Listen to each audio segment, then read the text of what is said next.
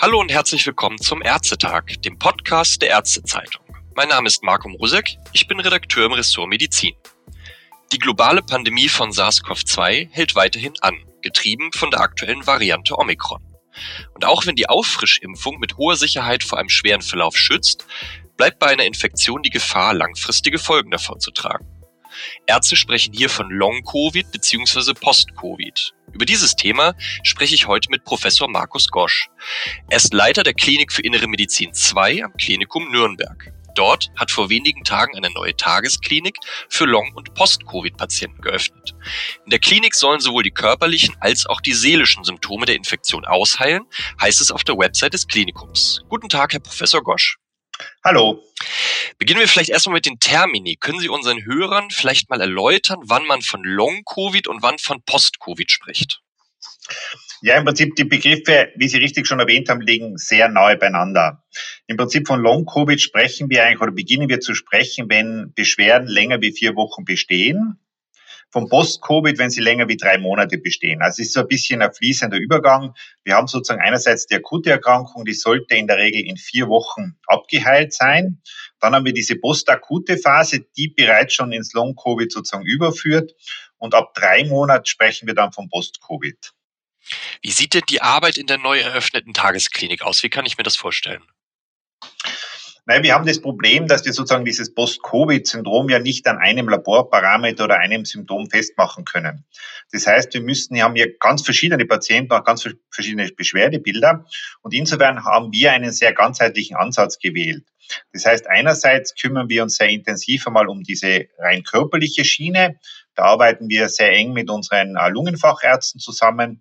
Und andererseits kommt dann noch die zweite Schiene, das ist diese psychologische Schiene hinzu, wo wir sehr eng auch mit der Psychosomatik hier im Hause zusammenarbeiten. Und begleitet wird das Ganze, nachdem die meisten unserer Patienten ja funktionelle Einbußen erlitten haben. Das heißt, es funktioniert nicht mehr alles so, wie es vorher war von einem sehr intensiven Programm mit Physiotherapie, Ergotherapie, Logopädie und manchmal auch kognitives Training. Was sind denn die häufigen Symptome und Beschwerden, mit denen die Patienten zu Ihnen kommen? Sie haben ja schon gerade gesagt, das ist sehr verschieden. Genau, das ist sehr verschieden. Einerseits unterscheiden wir eine Gruppe, die einfach einen sehr schweren Verlauf hatten, die zum Teil auch auf Intensivstation waren, wo einfach wirklich noch Restschäden, sagen wir es mal so, in der Lunge vorherrschend sind, wo vor allem eine Atemnot vorherrschend ist und vor allem eine körperliche Schwäche. Also hier gilt es natürlich einmal, diese Lunge zur Abheilung zu bringen. Das kann durchaus Wochen dauern und gleichzeitig wieder sozusagen die körperliche Substanz und Kraft wieder aufzubauen. Und dann haben wir mehr so unspezifische Beschwerden, wie wir sie auch manchmal von anderen Viruserkrankungen kennen. Gerade diese anhaltende, hartnäckige Schwäche, dieses Chronik Fatigue, wie wir es nennen. Ja. Auch chronischer Husten kann manchmal sein. Man fühlt sich einfach nicht mehr so, wie es vorher war. Und was bei Covid vielleicht noch einmal besonders hinzukommt, sind einerseits ja auch, wir kennen das vor allem jetzt von den ersten ein bis zwei Jahren, weil es ja sehr typisches Symptom, diese Geruchs- und Geschmacksempfindungsstörungen, die unter Umständen sehr lange anhalten können.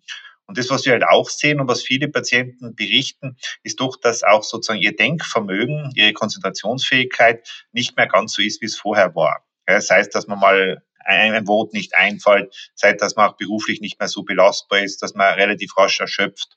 Also das sind alles auch sehr unspezifische Symptome, mit denen wir es dann zu tun haben. Gibt es da schon erste Erkenntnisse, wie lange das dann dauert, wenn die Patienten bei Ihnen in der Klinik sind? Also bei uns in der Klinik sind die Patienten in so drei bis vier Wochen. Mhm. Ja. In aller Regel muss man sagen, dass diese Post-Covid-Symptome auch eine gute Prognose haben. Also es ist nicht etwas, wo man verzweifeln muss. Ich glaube, man muss das Thema absolut ernst nehmen. Man sollte sich auch in Behandlung begeben. Und wir erreichen schon in diesen drei bis vier Wochen eine deutliche Besserung. Natürlich hängt es auch wieder von den Beschwerdebildern ab, ob sozusagen dieser Gesundungsprozess, dieser Genesungsprozess nach dieser Zeit bereits abgeschlossen ist oder ob man sagen muss, na okay, wir haben jetzt sozusagen den Anstoß geliefert, aber es braucht natürlich vielleicht noch zwei, drei Monate, bis der Patient wieder auf seinem alten Niveau ist. Mhm. Ich glaube, über die körperliche Rehabilitation, da können wir uns, glaube ich, alle ganz gut was drunter vorstellen. Wie sieht es denn mit diesen ergotherapeutischen und logopädischen Programmen aus? Was sind da, wie kann ich mir das vorstellen? Können Sie da vielleicht ein bisschen was zu sagen? Also Logopädie würde ja bedeuten, dass wirklich jemand zum Beispiel Schluckstörungen oder so mhm. Sprachstörungen mhm. sowas hat. Das ist ja relativ selten und kommt überwiegend nach längeren Intensivaufenthalten vor. Da haben wir relativ wenige Fälle, aber die haben auch im Prinzip eine sehr, sehr gute Prognose. Ja. Bei den Ergotherapie geht es ja vor allem darum, diese Alltagsfunktionen wiederzuerlangen und hier natürlich auch mit entsprechenden Übungen die Konzentration wiederum zu verbessern, das Denkvermögen wieder zu verbessern, dass es wieder gelingt, sich auf Dinge zu fokussieren. Ja. Das sind durch Prozesse, die alle sehr, sehr langsam gehen, mhm. aber die trotzdem im Prinzip eine sehr, sehr gute Prognose haben. Ja. Man kann natürlich auch auf die Selbstheilung hoffen. Aber ich glaube, es ist ganz wichtig, dass man hier einfach wirklich eine professionelle Hilfe annimmt, mhm. weil es dann einfach viel, viel schneller geht. Ja. Und was uns, glaube ich, auch ganz wichtig ist, ich glaube, man darf diese psychologische Komponente nicht vergessen. Covid-19 ist, glaube ich, nicht eine Erkrankung so wie jede andere. Man muss sich ja nur vorstellen, gerade wenn man jetzt zum Beispiel alleine lebt oder mit Familie, man wird isoliert für zwei Wochen, es gehen soziale Kontakte verloren, es wird einem so ein bisschen der Boden unter den Füßen weggezogen man liest aus den Zeitungen, bekommt sehr viele Informationen über Todeszahlen, über Sterbezahlen und ist oft in dieser Situation allein gelassen. Und es kann natürlich dann auch zu einer sehr starken psychischen Belastung führen, die dann durchaus länger anhaltet, sei es mit Angstzuständen bis hin zu posttraumatischen Störungen, die hier auftreten können. Also der Appell, das ganzheitlich zu betrachten. Absolut. Und ich glaube, wir müssen auch noch mehr jetzt darauf achten, dass wir die Personen nicht alleine lassen in ihrer Erkrankung und ihrer, sagen, von verordneten Isolation, sondern dass hier weiter soziale Kontakte bestehen bleiben. Natürlich nicht sozusagen in Anwesenheit, aber dass man Telefonkontakt haltet, dass man die Sorgen ernst nimmt, dass man hier auch den ambulanten Patienten, der sehr häufig untergeht, ein bisschen in der Betreuung, dass man hier sich noch einmal auch intensiver darum kümmert. Das ist natürlich nicht unbedingt rein ärztliche Aufgabe, es ist auch eine Aufgabe der Freunde, der Angehörigen der jeweiligen betroffenen Person. Gibt es denn schon Erkenntnisse, wie ist da der Stand der Dinge über Gründe von Long-Covid und Post-Covid? Weiß man da schon was? Habe vorhin schon erwähnt, das Krankheitsbild ist ja sehr, sehr verschiedenartig ausgeprägt. Das heißt, wahrscheinlich haben wir es mit verschiedenen Krankheitsbildern zu tun. Okay. Was wir derzeit im Prinzip vom Wissenschaftlichen diskutieren, ist einerseits eine gewisse Persistenz, ein Anhalten der Infektion über den Zeitraum hinaus. Das heißt, dem Körper gelingt es nicht, das Virus vollständig zu eliminieren. Das heißt, der Entzündungsprozess im Geheimen geht sozusagen weiter und schwächt sozusagen weiter den Körper. Das trifft vor allem Personen zu, die ein schwaches Immunsystem haben. Mhm. Ja. Das andere ist auch die Überlegung, dass man sozusagen das Immunsystem etwas überstimuliert hat durch diesen Infekt. Das heißt, dass der Körper Antikörper, sozusagen Abwehrkräfte gegen seinen eigenen Körper bildet und hier sozusagen wiederum ungewollt eine Reaktion auslöst, die ebenfalls im Sinne eines chronischen Entzündungsprozesses ist.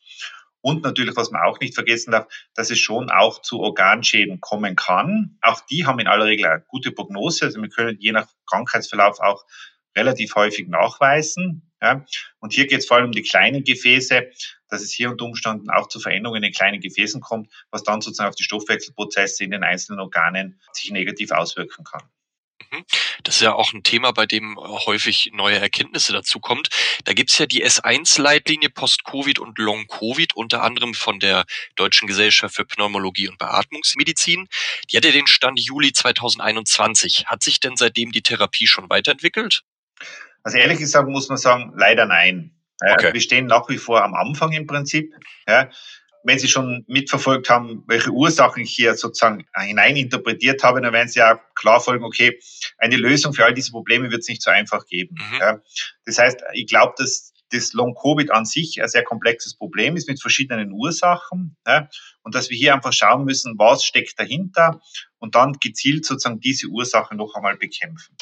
Also wir werden auch in Zukunft, glaube ich, nicht einen Laborparameter haben und nicht eine Untersuchung haben, die uns nachweisen wird können, jemand hat Long-Covid. Und wenn wir hier den Hebel ansetzen, dann ist es vorbei. Es ist eine komplexe Herausforderung beim komplexen Krankheitsbild.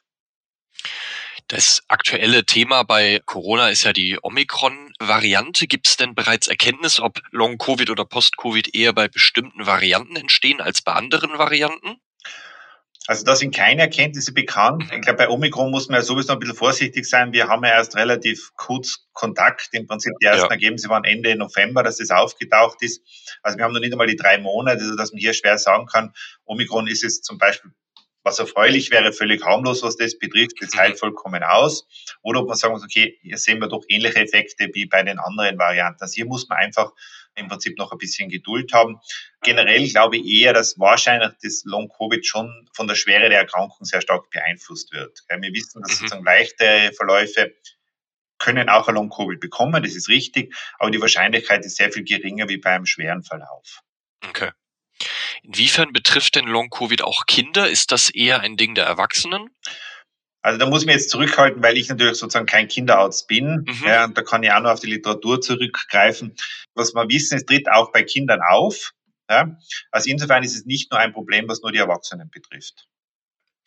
Gibt es denn auch aktuell Studien, die in Ihrem Hause vorgenommen wird? Wie sieht da die Wissensgenerierung aus?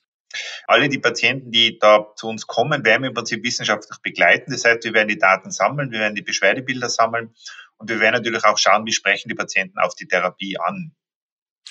Und für unsere ärztlichen Hörer, die Patienten mit Langzeitsymptomen haben, wie führt denn der Weg zu Ihnen und Ihrer Tagesklinik? Also man sieht auch für die Patienten selber, ich glaube, man muss sagen, wenn sozusagen nach drei Monaten spätestens mal das Gefühl, es ist nicht mehr so wie früher, dann sollte man mit seinem Hausarzt drüber sprechen. Mhm. Und letztendlich muss der Hausarzt dann entscheiden, geht es in Richtung Long-Covid, gibt es vielleicht auch andere Ursachen und wer ist in der Nähe, wer ist ein entsprechender Ansprechpartner. Und für den Großraum Nürnberg würden wir uns ihm anbieten. Das heißt, der Hausarzt nimmt da mit uns Kontakt auf, meldet den Patienten an in der Tagesklinik. Dann wird geprüft, ist es geeignet, dieses ganze Setting, was wir haben, für den Patienten und dann würden wir einen Aufnahmetermin vereinbaren. Okay. Herr Professor Gosch, vielen Dank für das informative Gespräch und für die Erläuterung. Bitte gerne. Wiederhören. Wieder. Beim Thema Long- und Post-Covid stehen wir also noch relativ am Anfang. Es ist wichtig, die Erkrankung ganzheitlich zu betrachten und auch die psychischen Komponenten nicht außer Acht zu lassen, wie Professor Gosch betont. Ich bedanke mich fürs Zuhören und bis zum nächsten Ärztetag, dem Podcast der Ärztezeitung. Wir freuen uns, wenn Sie wieder mit dabei sind.